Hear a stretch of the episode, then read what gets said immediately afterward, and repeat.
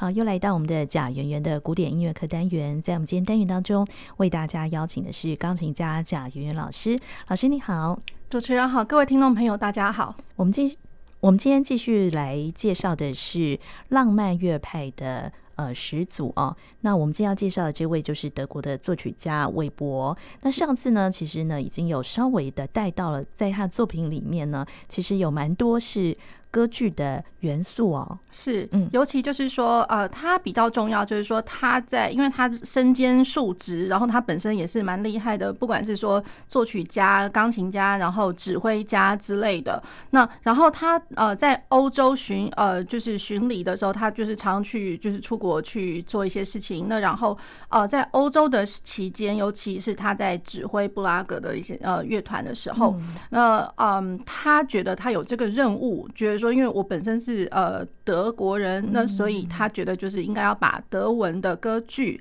然后带到欧洲世界，让它发扬光大，而不是说大家可能一想到歌剧，在那个时期，对，想到意大利这样子，对，所以就是说他是呃韦伯是继呃莫扎特之后，因为莫扎特虽然他不是德国人，他是奥国人，可是，一样是有德文歌剧的一些作品，对，那所以就是说呃韦伯是在莫扎特之后，他等于就是在呃欧洲这个大陆，他把他德文歌歌剧发扬光大，嗯，那然后再来就是说，他的作品里面，因为他生长的那个时期，其实也也已经经过了一些呃浪漫主义的一些洗礼哦，对，那所以浪漫的呃一些呃音乐的元素，还有在他的那个呃曲目里面，其实都多多少少有都有点萌芽了这样子，所以就是说呃，他可以把他这样讲成，他真的就是德国的浪漫乐派首先的一个人哦，这样子，对。嗯，那他比较为大家熟悉的歌剧作品大概是什么？呃，大家可能比较熟悉，就是说有他的《魔弹射手》哦，那然后再来就是呃他的呃一个歌剧叫做《奥伯龙》，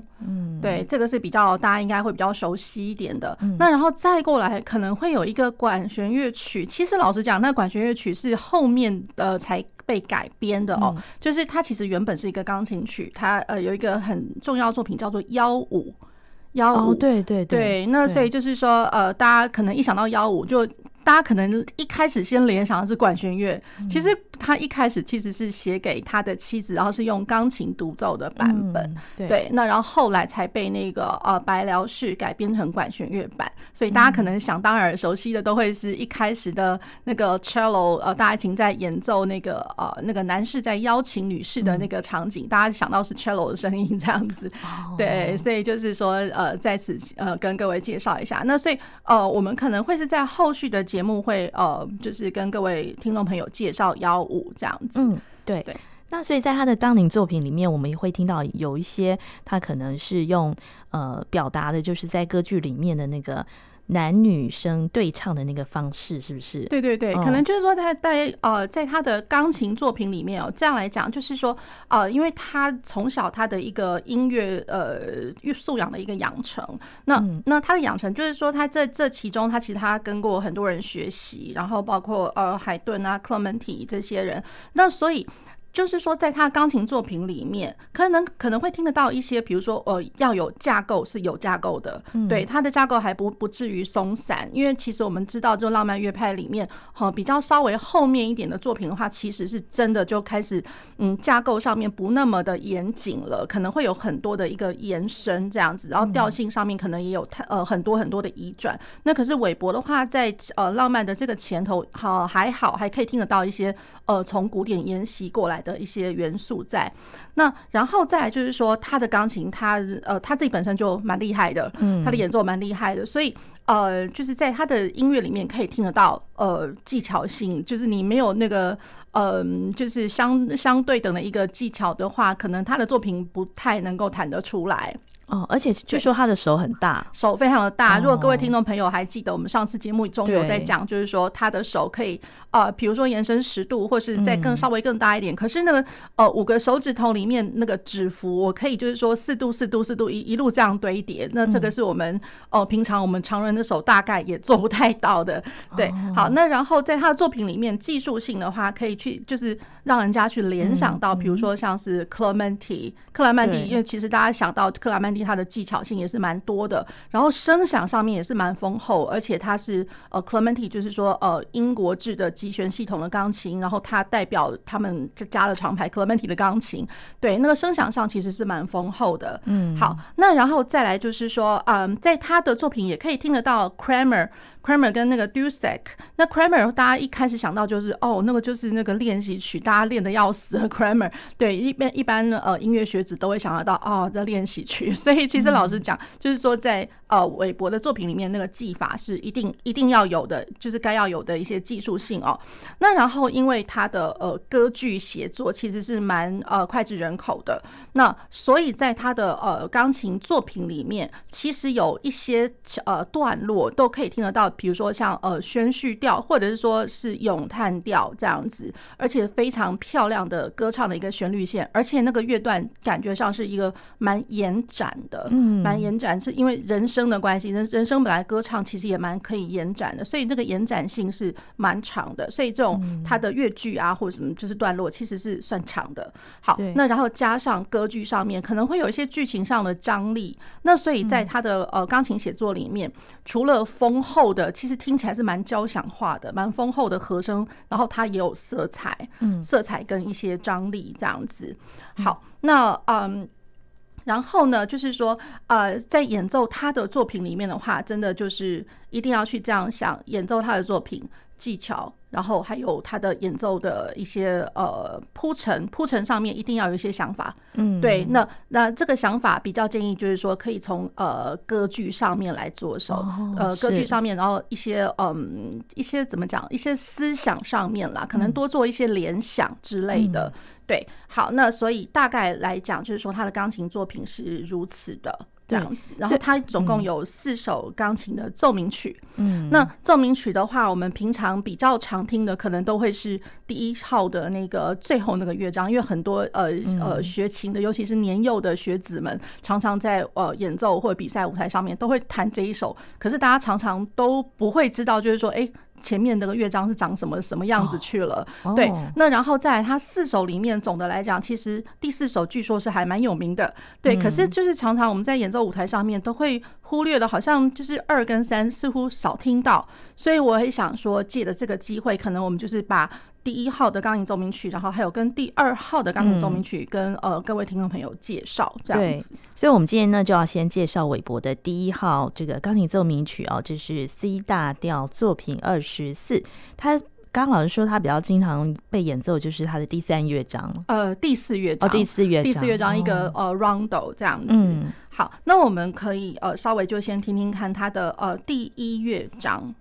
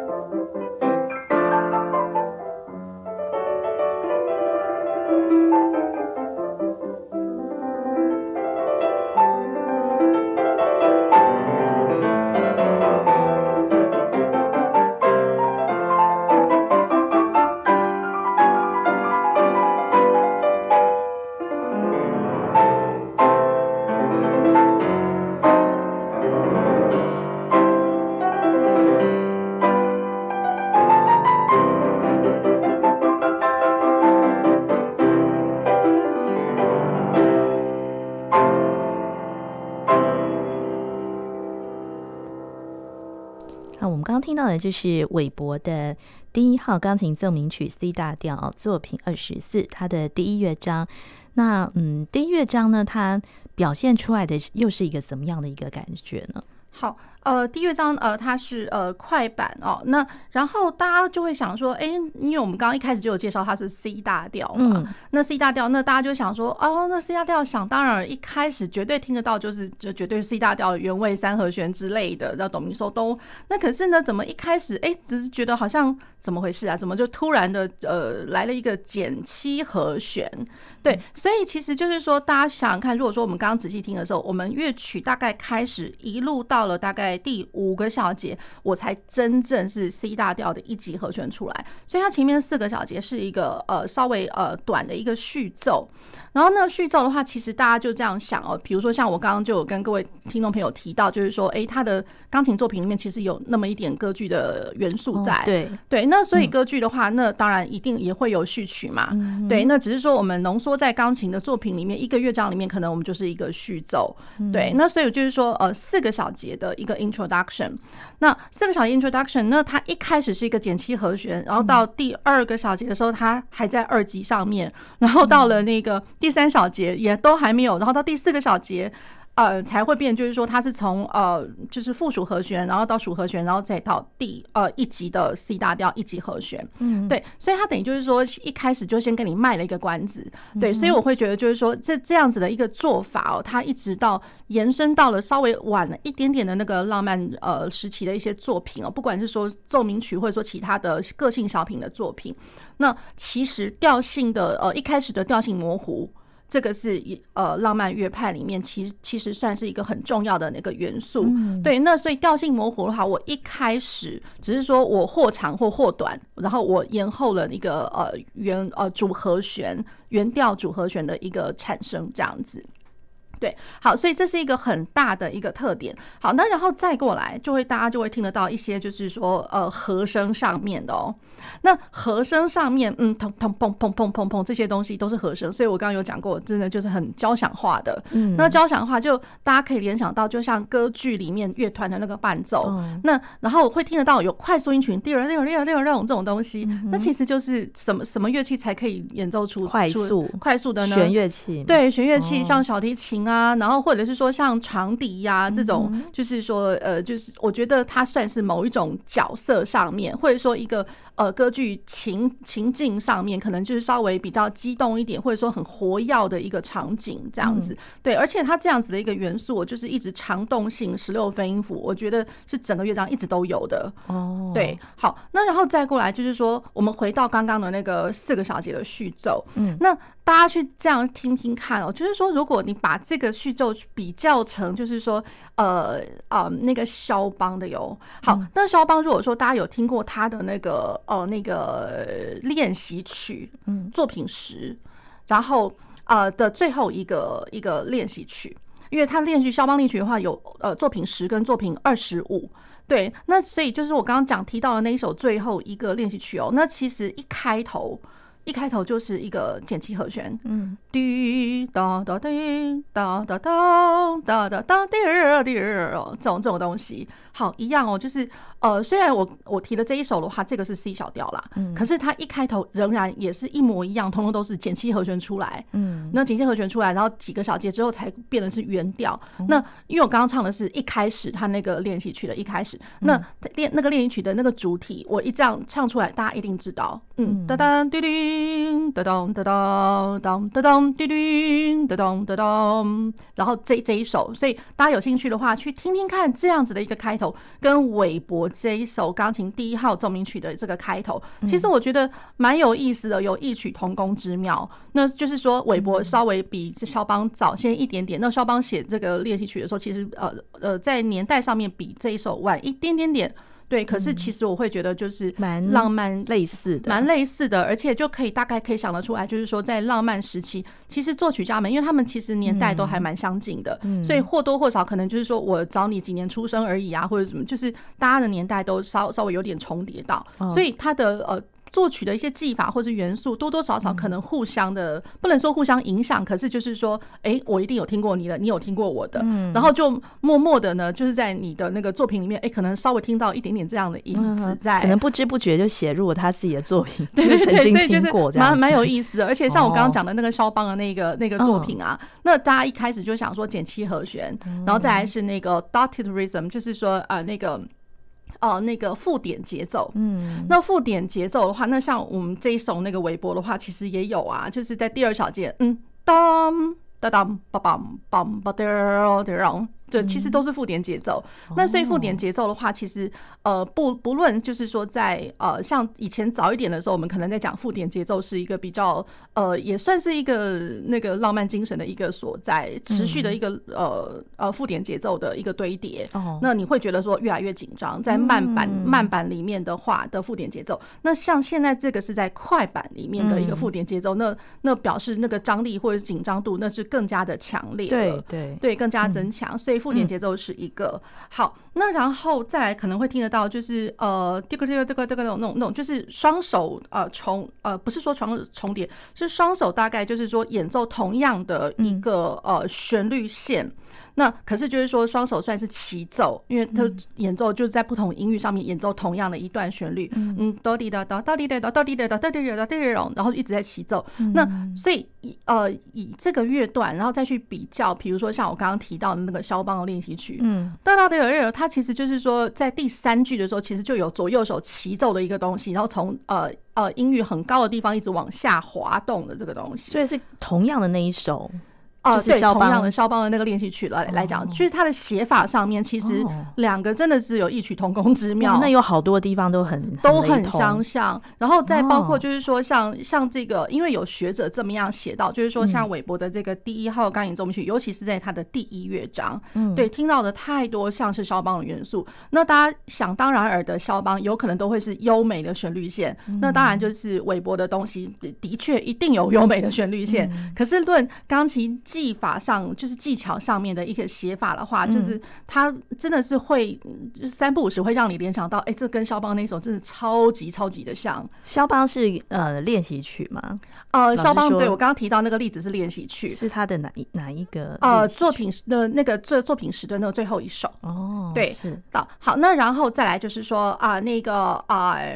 再来就是他的一个作品上面，比如说像肖邦，我觉得就是不是只有刚刚提到那个练习曲而已。其实他比如说在他的钢琴的呃第二号协奏曲，还有他的呃 sonata 里面，其实多的是这样子的一个写法。对，那所以你就是拿呃韦伯的跟肖邦的来比较的话，其实多多少少可都可以听得到，像韦伯的作品里面有有那种肖邦比较绕来绕去的，然后很快速绕来绕去的这种音群，嗯，对，那然后的手指头想当然一定要动得很快，嗯，只是说当然就是说在那个和声啊声响上的丰厚度的话，感觉上呃韦伯是略胜一筹了这样子。哦，是因为他比较习惯用那种歌剧的那个堆叠的那个手法，对，因为他的比较是这样来讲，钢琴交响化哦，钢琴交响化。好，那再加上大家如果还能够想得起来，我刚刚有讲过，就是韦伯的手超级巨大的，哦，对，那他自己都觉得就是说，哎，我可以做得到啊，所以我就把它写下来。那请后代的钢琴家们多多努力吧，这样子。所以他的奏鸣曲其实难度也蛮高的嘛，蛮高的，蛮高的。嗯，好，那然后只是说比较有意思的就是说，刚刚就是在他的那个第一乐章快要结束的时候，结束的时候就听得到，哎。咚咚，那真的我会觉得哇，好像蛮蛮德国式的哆发拉哆到哆咪嗦哆。那大家想想看，这这是什么东西？那就是阿门嘛。四级走到走回来一级，就是那个一个终止是，我们叫做变格终止。对，因为我们一般来讲正格终止是一五一。然后在一四五一嘛，然后变革终止是四级走到回来一级。那四级走到一级，我为什么会讲阿门？因为平常如果说大家在呃在祈祷、在唱圣诗诗歌的时候，其实最后不是都会加阿门，然后就是四级回到一级。哦，对，那所以就是他的第一乐章最后也真的就是来了一个变革终止。对，所以这是让我觉得非常有趣的一个地方。嗯，对。那我们是接着来听他的第二乐章。呃，可以呃，第二乐章的话，它是啊、呃、那个三四拍，然后是环板这样子哦，大家只有大家可以听听看。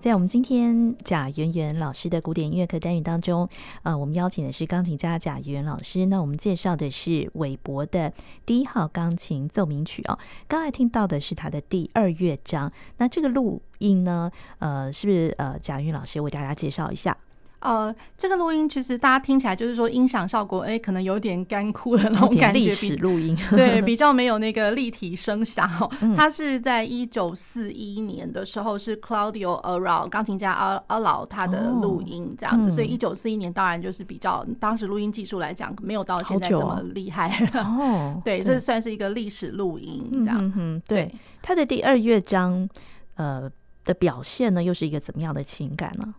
呃。大家一开始就会听得到，就是说，呃，好，它是 F 大调的，嗯，那所以在调性跟我们原调的连接上面，其实还算是一个有关系的一个调。好，那然后再过来呢，它一开始它呃，大家会听得到是有呃声部之间的一个重叠，就是呃它是三度声响的两个两个声部在对唱，所以大家就可以先想想看哦，就是说那种感觉真的有点像是我的歌剧里面可能两个女生的角色吧，可能就是呃女高音跟女中音之类的一个合唱这样子。好，那然后再来就是说呃我在呃低音的部分的。话大家可能会听得到嘣嘣嘣嘣这样子，对，所以它算是一个场景上面好像帮你去衬托一下，然后呃，有一开始就已经先打开了那个呃音域上的一个立体的感觉。那然后呢，刚刚所谓就是说在快板乐章可以听得到连续的呃附点节奏，对。那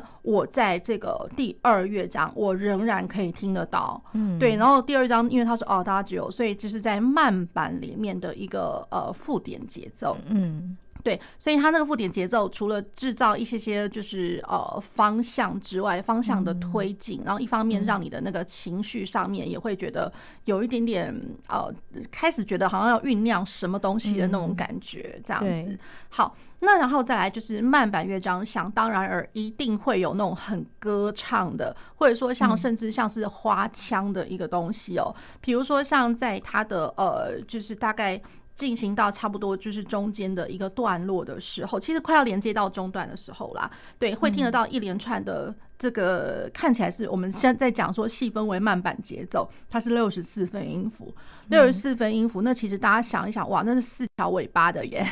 对，四条尾巴的那，所以在三拍子里面，我每一个八分音符都都有呃加上了右手的八个 六十四分音符，所以我一整个小节，然后就是看得到一连串呃，我这边可以算算看，一二三四五，大概至少有五串的六十四分音符，就五串，然后乘以八，每一串都是八个，嗯，对，那所以就是说我在三拍子里面的后面五个半拍。后面五个半拍就是已经有啊、就是四十个，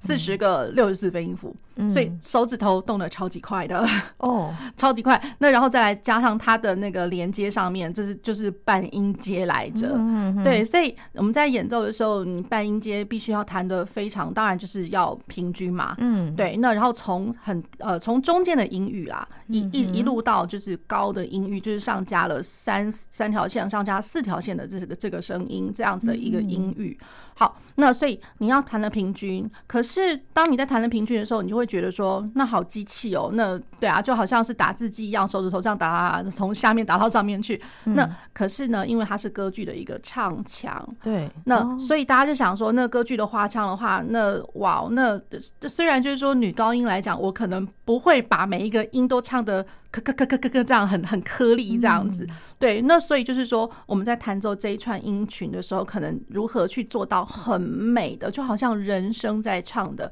更何况我上面要加上一个非常漂亮的 legato。的圆滑奏，而且是很长的一句的圆滑奏。嗯、哦，所以它代表就是那个花腔女高音，对，花腔女高音，而且就觉得说这个女高音的话，这个蛮厉害的。哦、这个女高音可以唱从低音域一一路上升到最高的音域，然后都还可以呃游刃有余这种感觉。对，所以我觉得就是在他的这个慢板乐章可以看到。好几次这样子的一个一个音型，然后甚至就是说到、嗯、呃，它中间有一个铺陈的一个乐段，它就是难得在慢板缓板乐章里面哦，嗯、它的力度记号其实有 forty and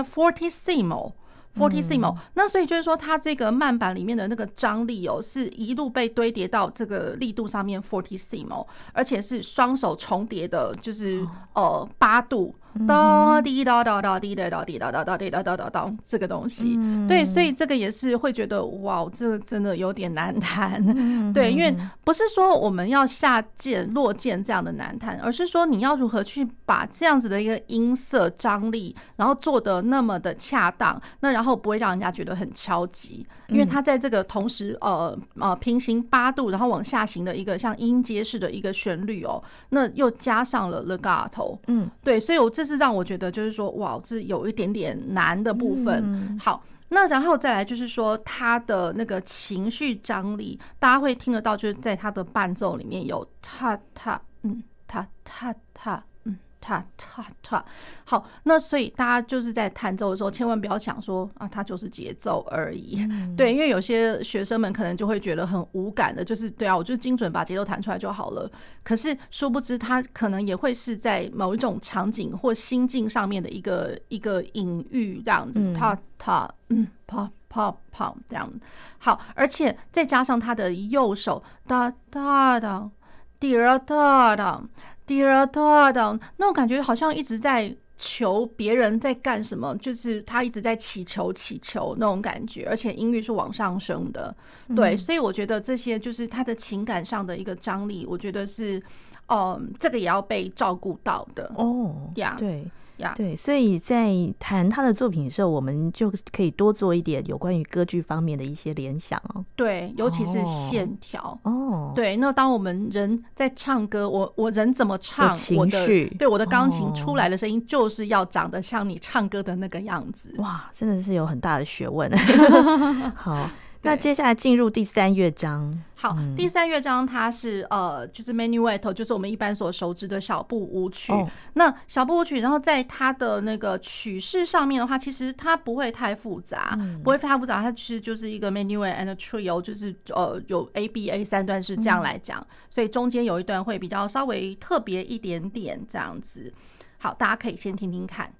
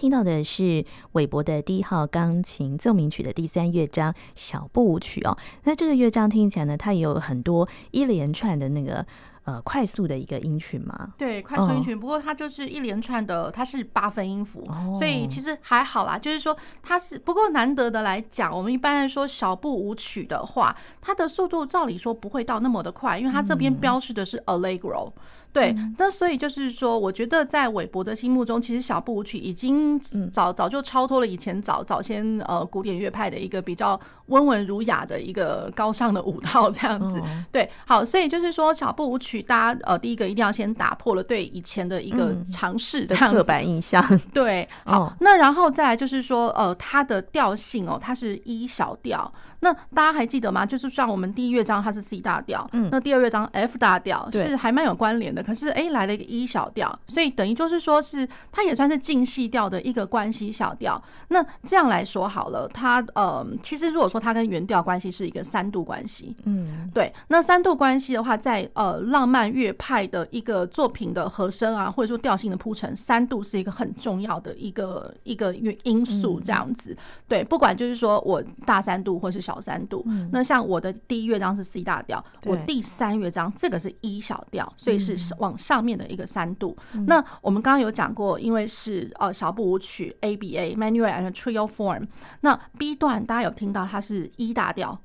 对，所以都是在 E 都是在三度的关系的调性上面。好，那然后再来就是说，大家会听得到，呃，它的一开始是滴答答答滴答叮，滴答答答滴答叮，然后他就想，哎，不对啊，这样这样，算算看这个这个怎么好像拍子上面听起来算像是四拍啊，米发嗦拉西哆西，对，那个就是一开始其实它是呃不完全小节。哦，所以他的小步舞曲哦，它其实是从第三拍开始的。嗯，所以 one two 滴答哒哒叮哒叮滴答哒哒叮哒当。对，所以像我们刚刚的那个听的录音，其实因为它一跑快的话，根本听不出来哪一个是重拍。对，所以我现在刻意放慢一点，就是唱就是滴答哒哒叮哒叮滴答哒哒叮哒叮滴答叮哒哒叮滴答当滴答当哒哒哒啊啊。所以它其实还是蛮正规的三拍，只是说在浪漫乐派开始的一些作品哦，会常常会听到，不管是在哪一个乐章，它都会是弱起拍的一个乐句，或弱起拍的一个乐段。嗯，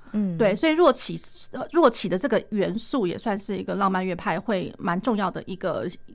一个素材，这样子是对。那然后小步舞曲的话，大家会听看，就是听到这个根本根本不叫小步舞曲来着，我觉得有的时候会有一点点像是。呃，我古早我们来讲的是一个比较地方式的一个舞蹈，冲冲冲冲冲冲这样子，哦、对，那所以不太不太文雅，哦、所以有也有一些舞蹈的节奏在的，对，它是很明显是舞蹈节奏，嗯、可是绝对不是那种很温温温文儒雅高尚的舞蹈。那然后再来就是说，它的重拍有的时候会放在第二呃第三拍，嗯，对，就是第三拍，或者说呃，因为第一个它弱起就已经大家会觉得说会引起一个注意，那可是比如说像第三拍或者说。第二拍，它有中间有一个地方，嗯，当啊当啊当啊当啊当那种东西，对，所以这样子的一个重拍呃的位置的转移，也会是一个呃浪漫乐派很重要的元素在，所以它已经打破了你每一个 one two three one two three 的一个刻板印象，它会 one two three one two three one two three 那种感觉，